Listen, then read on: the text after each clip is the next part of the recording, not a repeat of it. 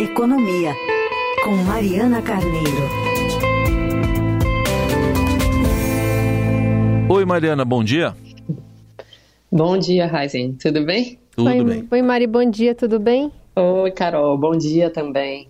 Vamos nos debruçar sobre a Câmara dos Deputados, que aprovou realmente ontem aquele projeto de lei que falávamos nessa semana, que estabelece regras para o Desenrola Brasil, né, esse programa de renegociação de dívidas do governo. Texto impõe um limite para os juros cobrados no cartão rotativo e no parcelamento de faturas do cartão de crédito. O projeto que ainda é, será apreciado ali pelo Senado, concede esse prazo de 90 dias para o sistema financeiro apresentar uma proposta de autorregulamentação para as taxas cobradas no cartão de crédito.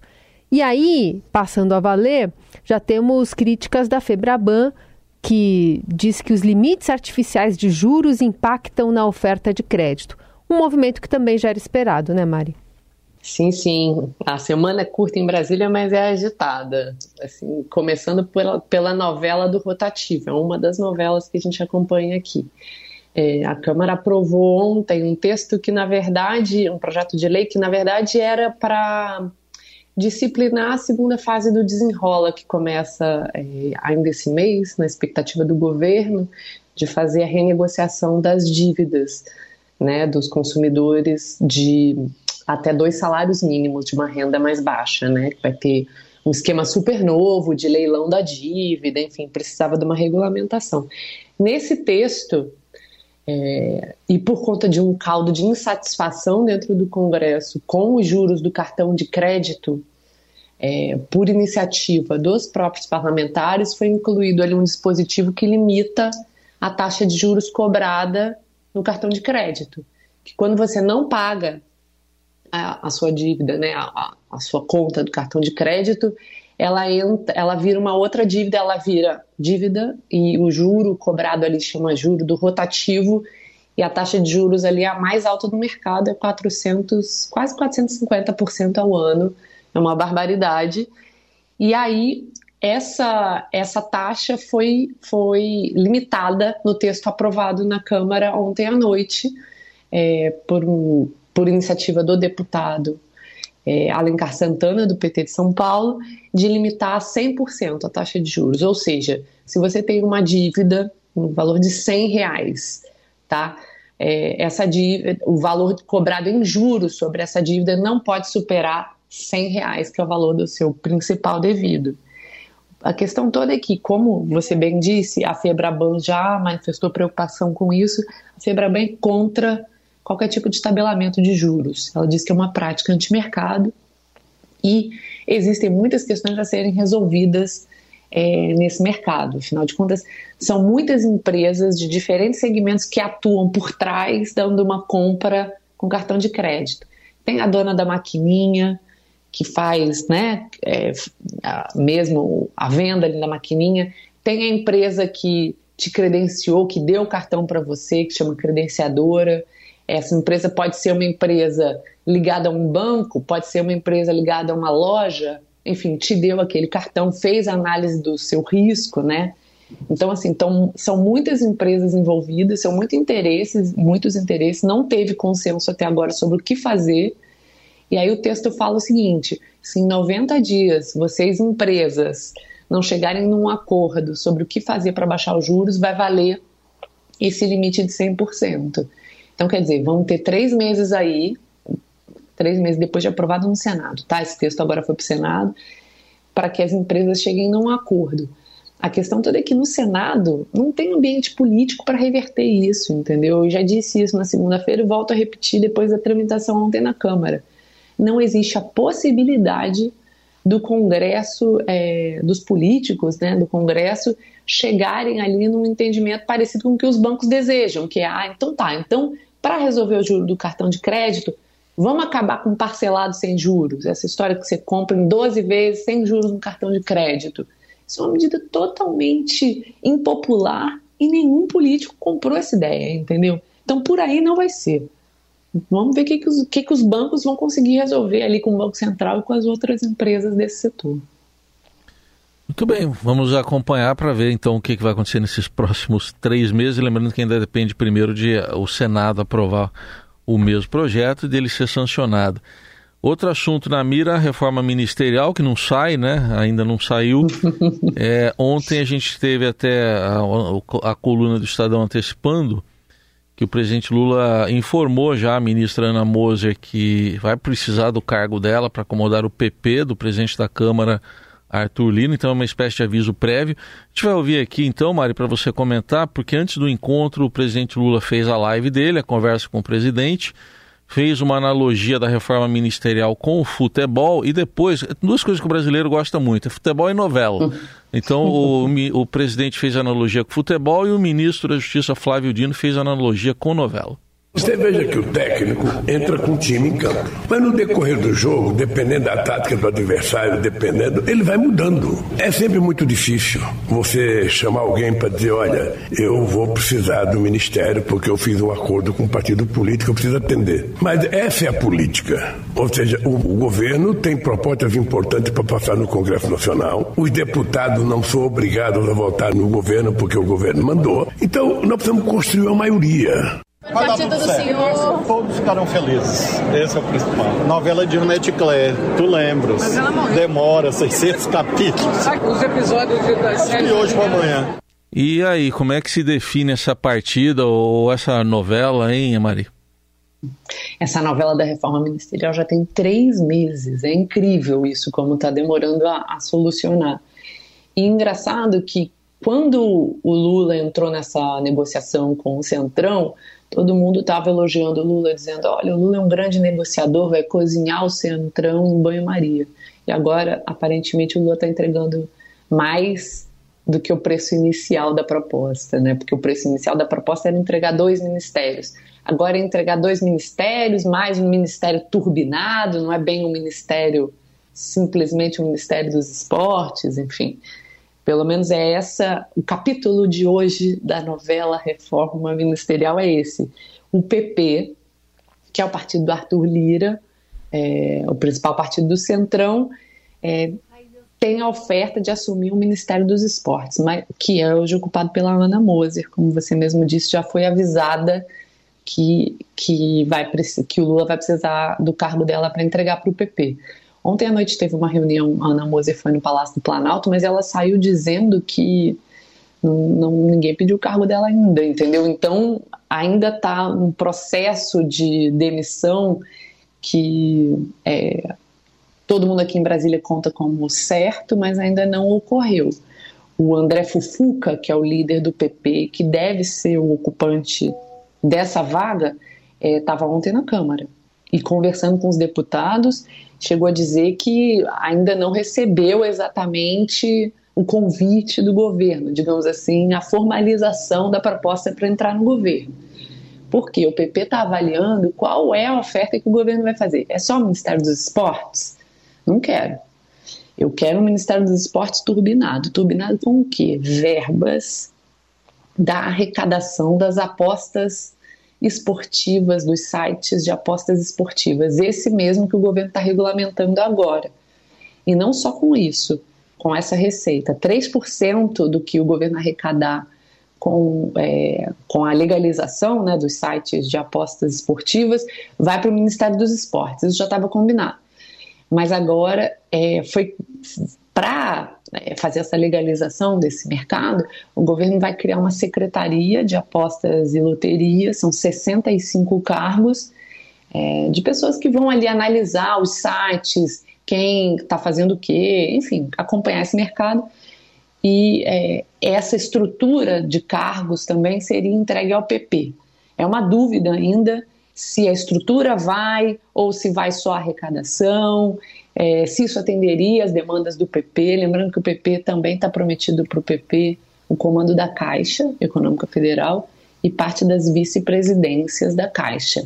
A Caixa vai ser loteada por vários partidos ali. Pelo menos esse é o desenho que a gente está ouvindo aqui. Republicanos vai ter cargo lá, é, União Brasil vai ter cargo lá. Então, assim, a promessa é que a Caixa seja vire um condomínio de partidos do Centrão. Sim. A promessa é que essa reforma seja concluída hoje, entre hoje e amanhã, porque o Lula vai viajar para o G20 na Índia.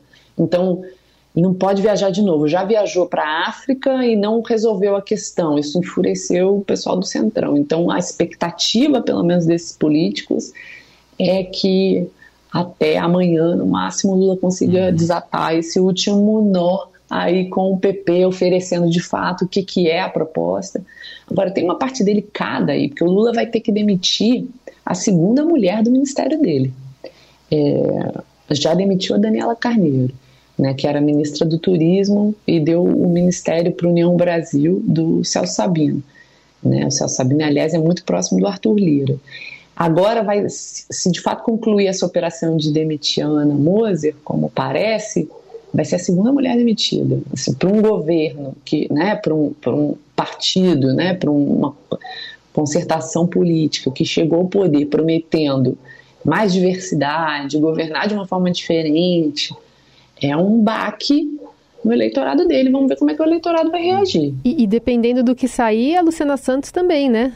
Tá, tá Exatamente. Ministério da Exatamente. Ciência. É, porque a Luciana Santos hoje é a ministra de Ciência e Tecnologia, é. né? Ela é do PCdoB.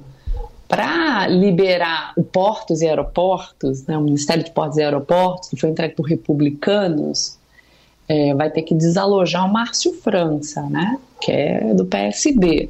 Então, o Márcio França, o PSB falou: topo desde que eu pegue um ministério como o Ministério de Ciência e Tecnologia, um ministério que o PSB já, já controlou no passado, enfim. Então, se interessaria por ocupar esse ministério e por aí atenderia um aliado. Márcio França, assim, para o ouvinte de São Paulo, sabe bastante sobre o Márcio França. O Márcio França abriu mão de uma candidatura no ano passado ao Senado é, foi um dos artífices né, da aliança do Lula com o Alckmin, então não é qualquer cara. Né? Então, existe uma preocupação dentro do governo de tentar atender o Márcio França e não, não romper totalmente com, com, esse, com essa pessoa, com o partido dele. Né? E no próximo capítulo. A gente achou aqui uma radionovela pra gente dar um drama nesse nessa história que tá acontecendo no governo, porque como você, lembrou, tá rolando esses juros no rotativo da fatura do Centrão, então deixar para essa viagem, depois da viagem arrumar esse negócio, né? Vai ficar, pode ser, pode ficar ainda mais cara essa conta, mas a gente vai acompanhando os capítulos daqui dessa série, viu, Mari? muito bom, muito bom. É uma novela, mais uma novela. Mas vamos ver se resolve, né? Porque nem a gente aguenta mais ficar perguntando: e aí, o ministro vai ser o ministro? Que ministério vai ser? Enfim, vamos ver quanto que vai ficar a fatura, né? Para é. Centrão. Que a letra foi dada pelo Dino, né? Uma, é uma Janete Claire. Ou seja, é mais de 600 capítulos ali, novelas longas. Vai ter beijo na boca, mas vai ter beijinho, beijinho, tchau, tchau, né? É. não, até porque o Lula tem que resolver uma outra novela que a gente ainda não começou, né? Por causa dessa a troca no STF. Hum. A Rosa Weber vai se aposentar no fim do mês. Vem aí a sucessão no STF. e a sucessão na PGR, né? O Augusto Aras também acaba o mandato dele no fim desse mês. Então são, é uma novela que está esperando aí para estrear. A gente está querendo saber o que, que, vai acontecer. Já começou a rodar chamada, né, Mari? Isso aí. De análise política e econômica direto de Brasília com a Mariana Carneiro, agora para falar da resistência do PT a uma proposta de reforma administrativa que está lá tramitando na Câmara já faz tempo, mas agora tem um aliado, o ministro Haddad, hein, Mari? aliado pero não muito, né, Heisen? Porque tá no DNA do PT a resistência à reforma administrativa. Então, ontem mesmo, o, o líder do PT na Câmara, que é o deputado José Guimarães, do PT do Ceará, ele falou com a gente, né? Eu estava lá também que são os gastos do governo que estão fazendo a economia voltar a crescer, são os gastos no é, o aumento do salário mínimo, Bolsa Família, enfim, é, é, não pode cortar os gastos, entendeu? Que o, o parlamento já aprovou o novo arcabouço fiscal e que já basta, já tem um teto, já tem um limite aí para aumento de gastos e não precisa fazer mais nada pelo lado da despesa, tem mesmo é que aumentar a arrecadação, o que é um discurso que socialmente não cola, né? As pessoas estão cobrando muito o governo, tudo bem, quer aumentar a arrecadação, mas também vamos, vamos rever aí os gastos do governo, porque há uma máquina muito grande, precisa mesmo de tanta gente, tanto cargo, tanta despesa, enfim. Mas é algo que é do DNA do PT. É, e essa fala do Guimarães ontem, ele é um pouco denota como esse assunto é espinhoso dentro do PT e qual é o tamanho do problema que o Haddad vai enfrentar. Porque a reforma administrativa que está sendo, que existe hoje, né, foi proposta pelo Bolsonaro em 2020, está estacionada na Câmara, foi aprovada numa comissão especial, mas daí não andou por falta, inclusive, de apoio do próprio governo Bolsonaro, né? É, porque a reforma administrativa acaba sempre parando no mesmo lugar. O peso das corporações aqui no lobby no Congresso, entendeu? Quando começa a discutir isso, vai falar de salário de servidor, vai falar de, de estabilidade, vai falar de promoção de servidor, eles, assim, o trabalho que eles fazem é intensivo em cima dos deputados, vocês não imaginam como fica ficam os corredores da Câmara, do Senado, apinhado de gente de todo tipo de categoria, para defender que não seja feito, entendeu? Então, assim, para andar, tem que ter um apoio muito direto do governo, porque, pelo menos pela proposta que existe hoje, tá? É, é uma PEC, é uma proposta de emenda à Constituição. Isso precisa de 308 votos na Câmara. Não é, não é fácil chegar nesse placar, entendeu? Então, o governo tem que estar muito empenhado Ontem o Haddad conversou sobre a possibilidade né, de fazer uma reforma, porque quem está colocando isso na mesa, na verdade, na verdade, é o Arthur Lira, que está sendo pressionado tanto pelo mercado quanto Arthur Lira é um político do PP, né, que é um partido de centro-direita. É, até pelos seus apoiadores de tá bom, vamos colocar alguma coisa de despesa aí na agenda e tal. Então ele colocou a reforma administrativa, pressionou o governo. O governo está vendo, olha, se eu não me mexer, vai vir qualquer coisa da Câmara, então deixa eu ver o que eu consigo fazer. Então, ontem o Haddad saiu dessa entrevista que você mencionou aí, falando um pouco do. Vamos, vamos fazer uma coleta, vamos reunir quais são os projetos que já existem em tramitação sobre o assunto. Muito bem, essa é a Mariana Carneiro que acompanhou a gente nessas últimas semanas aqui no Jornal Dourado, sempre fazendo essa análise desde as 9 horas da manhã. Última participação dela dessa temporada.